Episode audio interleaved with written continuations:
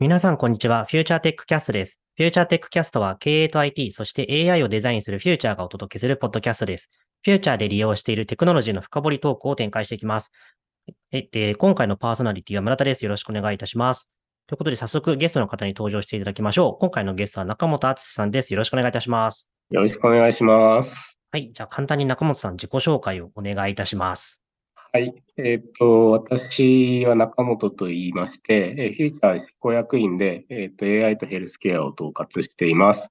えー、私は2002年にフューチャーに新卒で入社をし、まあ、10年以上 IT コンサルティングの現場のを経験してきたと、え社内の研究開発チームを立ち上げ、えー、そのまま、まあ、AI チームを専門のですね、えチームを立ち上げて、えー、グループリーダーをしてきています。そこから、えっ、と、まあ、コロナ禍で、えー、いろいろなことがあり、えー、ヘルスケアチームをですね、新たにまた立ち上げをして、えー、新規事業として取り組みをしています。よろしくお願いします。はい、よろしくお願いいたします。この今、フューチャーテックキャスト XIG シリーズということで、まあ、フューチャーの中に〇〇 IG、まあ、〇 IG ですかね。テクノロジーイノベーショングループ TIG だとか、セキュリ、えっ、ー、と、サイバーセキュリティイノベーショングループで CSIG だとかいろいろ〇〇 IG というのがあるんですけども、今回は HIG、ヘルスケアイノベーショングループより中元さんに、えっ、ー、と、お越しいただいてますという形になります。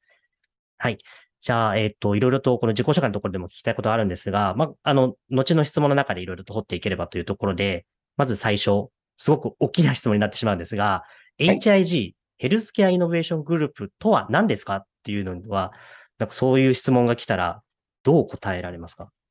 はい。えー、っと、ヘルスケアイノベーショングループは何者かなんですけど、えー、まあ、その名の通り、ヘルスケアに、えー、チャレンジをしていくっていうことで、まあ、フューチャーでは様々なインダストリーの仕事があるんですけれども、えー、医療とかですね、えー、ヘルスケアっていうのがそんなには今までなかったと。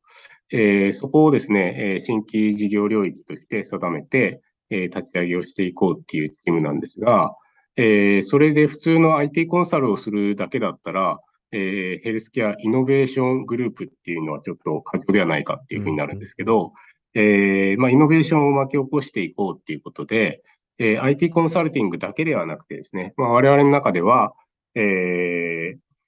医療機器開発とかですね、えー、医療サービス自体を、えー、フューチャーで取り組んでいこうということで、えー、フューチャーではビジネスイノベーションという事業として、えー、今までも、えー、東京カレンダーっていう雑誌の会社を M&A して、えー、ウェブメディアを作ったりとか、えー、コードキャンプというような、えー、プログラミングのオンラインスクールを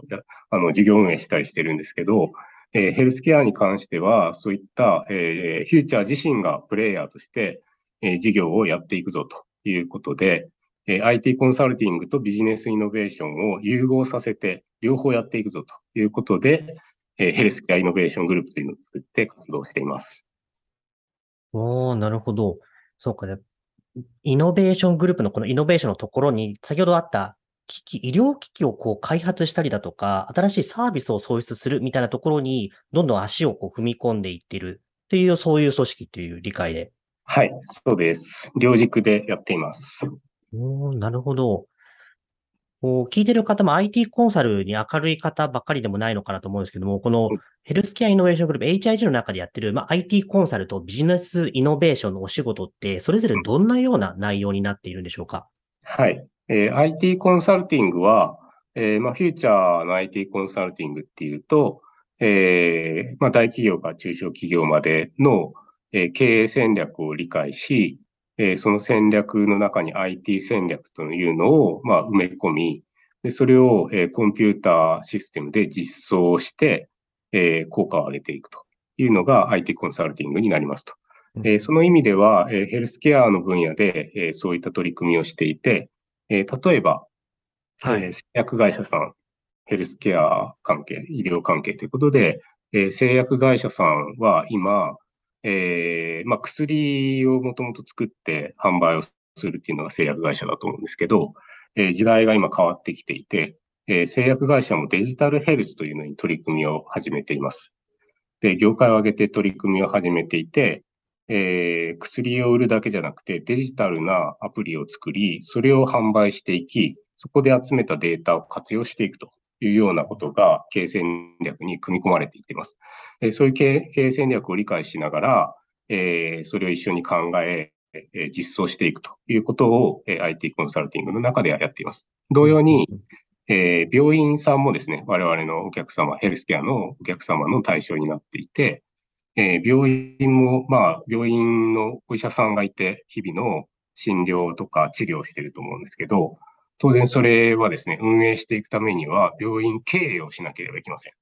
なんで、え経営の目線で病院の、え改革をしたりとか、え改善をしていくということも必要で、え現場で IT を活用しています。様々な IT システムがあるので、えそういったものを分析しながら、え改善をしていくっていうところをですね、支援するっていうのが IT コンサルティングの中でやっていることです。うんうんございます。ビジネスイノベーションの方だと、まあ、プレイヤーとしてっていう単語もあったんですけれども、具体的にどういった活動だったりだとかをされているんでしょうか？はい。えー、一つは先ほどちょっとキーワードが上がった医療機器の開発ということで、これは私が AI チームをやっているときに、えー、始まった取り組みなんですけれども、えー、まあ、AI で様々な取り組みをしている中で、AI を用いた新しい先進的な医療機器を開発したいっていうのがですね、大阪大学の方から相談がありまして、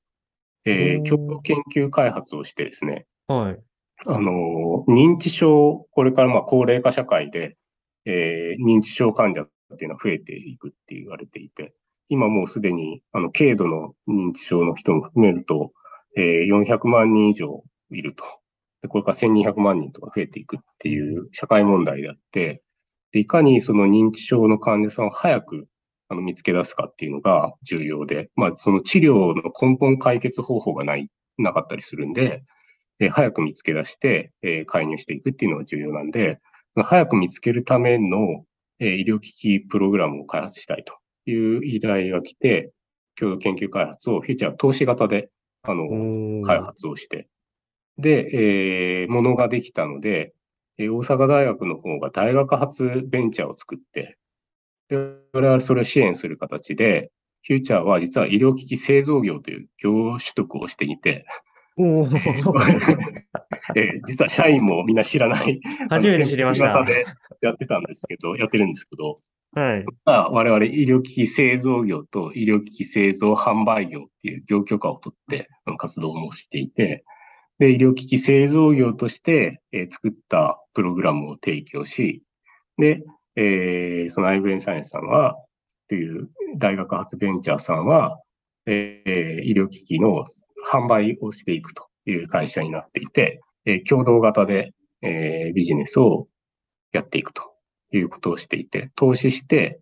サービスとか製品を作り、えー、それを提供していくっていうことをやっているのが、あの自社サービスを要はやっていくというものが、あのビジネスイノベーションとしてやっている活動になってます。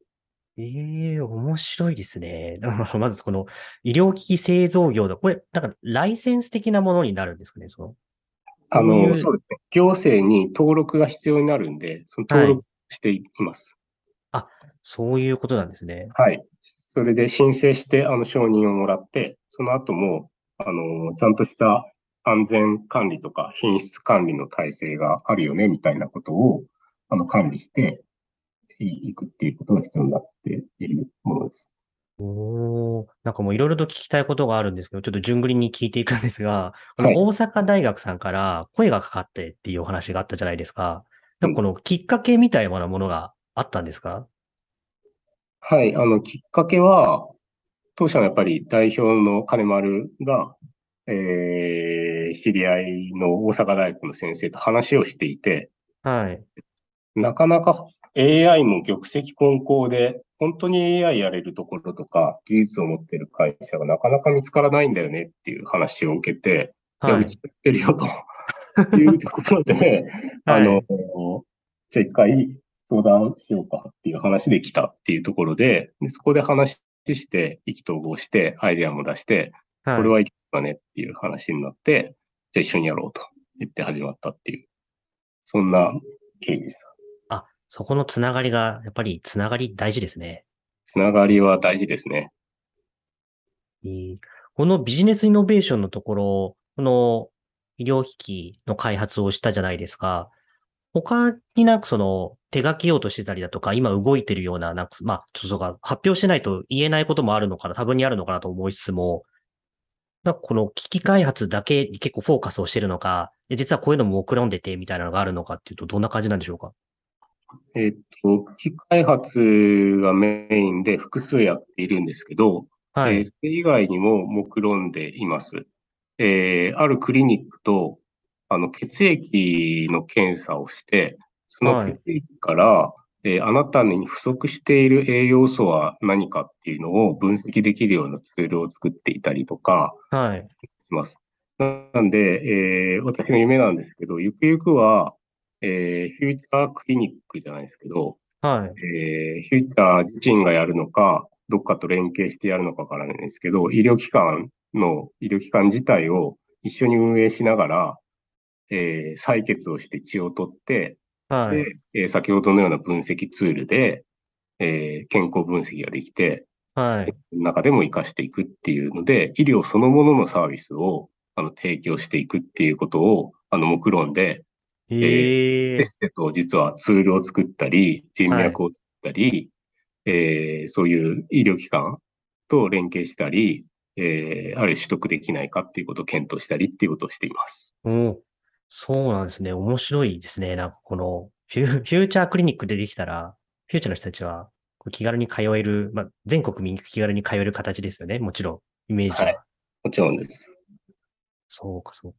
このツールとか人脈とか、この医療業界に、まあ、ちょっとベースの質問にちょっと立ち返っちゃうのかもしれないですけども、こういった医療業界に携わるだとか、まあ、コンサルをするだとか、先ほどはその行政登録って話もあったんですけども、何かその、なんですかね、こう、称号とか認定みたいなのを取得しないとそもそも関われないだとかっていう、そういう参入障壁的なものって、もともとこの業界にはあるんでしょうか？えー様々やっぱりあって、それは、まあ、規制というよりは、まあ、はい。その医療というもの自体は、やっぱり安全性だったりとか、えーそういうものが重要になってくるから、えーまあ、医療をそもそもそもやろうと思ったら、あの医療行為をするには医師免許が必要で、医療法という法律もあって、はい。営まれていて、で、じゃあ医療機関というか、えークリニックとか病院っていうのを作りましょうって言ったら、これは、あの、非営利法人なんで、我々のような営利法人っていう、あの、商売で儲けて、それをまた再投資していくっていうモデルではなくて、えー儲けるっていうのを目的としたものではないとはい。うん携帯でやらないといけないっていうようなものがあったり、えー、様々なその法律にのっった形でやるっていうのが必要だったりします。で、さっきの医療機器なんかは、やはりその医療機器として、えー安定的に供給ができるのかっていうことがあの必要になるので、えーそういう管理体制っていうのを作って、えー承認をしてもらったり、監査を受けたりっていうようなことも必要になります。そういうのも事業としてやってるんで、あの、対応していってます。おーじゃあこれは HIG としてそこら辺をこう突破しているんですかね。なんかフューチャーという会社でいくと、まあ、営利団体じゃないですか。営利法人になるので、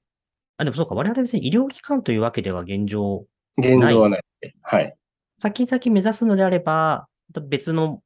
形で法人を構えて、非営利法人としてうん立ち上げていくこととかが、まあ、必要になってくるだろうという。そうですね。そこも、まあでも、法律とか社会のルールっていうのも時代とともに変わっていくので、それを見ながらやっていくことにはなると思います。例えば、あの、アメリカでは、えー、アマゾンとかアップルっていうのは、アップルクリニック作るとか、アマゾンケアって言って、彼ら自身がもう医療機関を取得して、えー医療サービスを始めていたりします。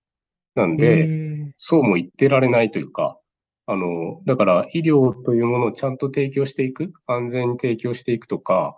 えー差別を設けずに、えーその診療していくっていうことは担保しつつも、イノベーションを取り組ん取り込んでいくっていうことが、世界的にはトレンドになってきているので、その中で、あの、日本だったり、フューチャーっていうのもどう対応していくかっていうことも、うんあの非常に重要で考えていくことになると思います。そうね、そうか。こう、今だと、オンライン診療の話とかが、私の周りだとよくなんか出てきたりするんですけど、そこでなんかその法とか規制を改革すべきであるみたいな話が出てくるんですけども、そういうのをどんどんこう時代の流れに、ある意味揉まれていく業界だっていうことですよね。そうですね。そういう意味だと、まさにコロナの下でのオンライン診療の規制改革っていうところにも、フューチャーは実は携わっていて、はい。えー、塩野金丸さんは、あの、規制改革の方にも関わっていたので、実はコロナ禍での、あの、オンライン診療の初診解禁とか高級化っていうところは、えー、突破口になって、あの、切り開いたっていうのがあって、はい。えー、はい。やっぱりそのデジタルにつながっているっていうことそういうサービスを提供できるようにするっていうこと自体がもうデジタル社会では、まあ、基本的人権じゃないですけど、提供されるべきだっていうのがあるので、えー、そういったところにもあの積極的に関わって今やってきています。ありがとうございます。いや、なんかいろいろともうすでに面白い話をたくさん伺っているなと思いつつ、さらに、えっと、質問を進めていきたいんですけれども、はい、とまあ、そういったこの HIG、ヘルスケアイノベーショングループが、まあ、先ほどの話にも少し出てきたかなと思いつつも、フューチャーグループにおける、なんかその役割とか、なんかその立ち位置みたいなものが、なんか定義されていたり、あるいはなんかその見据えているものがあれば教えていただきたいなと思うんですが、いかがでしょうか？はい。えー、フューチャーグループではっていうところで言うと、はい。ヘルスケアっていうもちろん新しい事業領域を作り上げるっていうことももちろんあるんですけど、えー、もっと、まあ、全社的な、全体的な刺激を与えていくっていうところも、えー、ミッションだと思って活動しています。例えば、はい、えー、IT コンサルティングとビジネスイノベーションっていうものをもっと高度にこう融合させていくっていうことを考えたいなと思っていて、はい、IT コンサルティングで先ほど述べた製薬会社さんとか病院さんは、IT コンサルティングだとお客さんなんですよね。クライアント。でもビジネスイノベーションだとパートナーとかコラボレーションする相手になるっていうふうになってくると思うんで、はい、こういう形で新しい事業を一緒に作っていくっていうのをやって、っていうのをですね、こう、うまく回していくっていう、こういうモデルを作る。で、IT コンサルティングで培ったノウハウがまたビジネスイノベーションにも行き、ビジネスイノベーションでやったノウハウを IT コンサルティングでも活用していくっていうのを、えー、連動させていくモデルをですね、あの、作りたいなと思っていて、それが、まあ、やりたいことの一つですね。おなんかこう、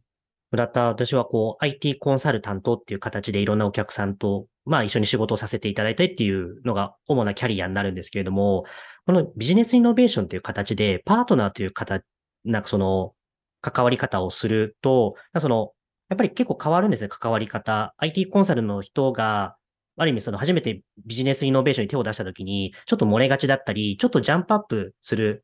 それは意識の問題だったりとか、立ち回り、なんか振る舞いとかもあるかもですけれども、なんかそこら辺の違いっていうのは、なんかこう中本さん視点だとどう見えますか？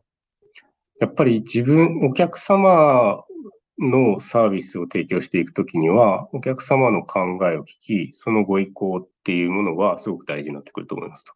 でも、ビジネスイノベーションでやっていくときには自分たち自身がプレイヤーなんで、自分たちのゲームをやっぱり考えていくっていう、もうそこはガラッと意識を変えるっていうことが必要だったりするっていうのが一つ。それから、えー、コンサルティングって多くはその期限を定め、スケジュールを定めて、ある期間内で、えー、しっかりやって、で、えー、それが終わればミッションはある種クリアで、もちろんそれ継続していく場合もありますけど、ミッションクリアになると。はい、一方で、自社事業っていう形でやると、まあ、エンドはないんで、うん、えー、もちろんスケジュールは定めて仕事はしていきますけど、えー、ずっと継続させていくっていうところが、時間軸の考え方がだいぶ変わってくるんで、えー、いかに、まあ、継続させていくかっていう視点も入れながら運営していくっていう、ここが大きくあの、変わってくるところじゃないかなってやりながら思います。おーそうか。いわゆる、なんかよくあるんですけど、コンサルやって自分の授業を持ちたいな、みたいな、こう、ふと考えるタイミングとかも、村田あったりもするんですけれども、まさにそういう人とかが、社内で HIG の中で、このビジネスイノベーション領域でそういう働き方とか、なんかその、まあ、キャリアチェンジとまでは言かないのかもしれないですけども、っていうのがこう実現できるっていう、そんなイメージを持てました、今。はい、その通りです。あの、そこがシームレスにつながって、えー、人脈人、人材の流動性というところが高まっていくっていうことができて、えー、よりフューチャーに多様な人材が、あのー、溜まっていき、で、えー、その人たちのキャリアもでき、でそこからまたその人たちがビジネスイノベーションで成功すると、えー、新しい事業が生まれていくっていう、こういう循環をあの作っていきたいなっていうところは、あの、非常に重要なポイントだと思います。うんうん、いいですね。ちなみに中本さん的にはあくまでここを攻めていきたい、狙っていきたいのは、医療業界、ヘルスケアに関わるところっていう軸は、ここは大事にしていきたいところっていう感じですかね。そうですね。あの、医療業界を始めてみて、やっぱり、たくさん我々が貢献できたり、今まで他のことをやっていた、それを持ち込むことによって変えるってできるなっていうふうに思っているんで、はい、しばらくはそれをやっていくっていうふうに思ってます。そこから広げていったり、えー、別の事業を作っていくっていうことももちろんあのあると思ってはいます。うんうんう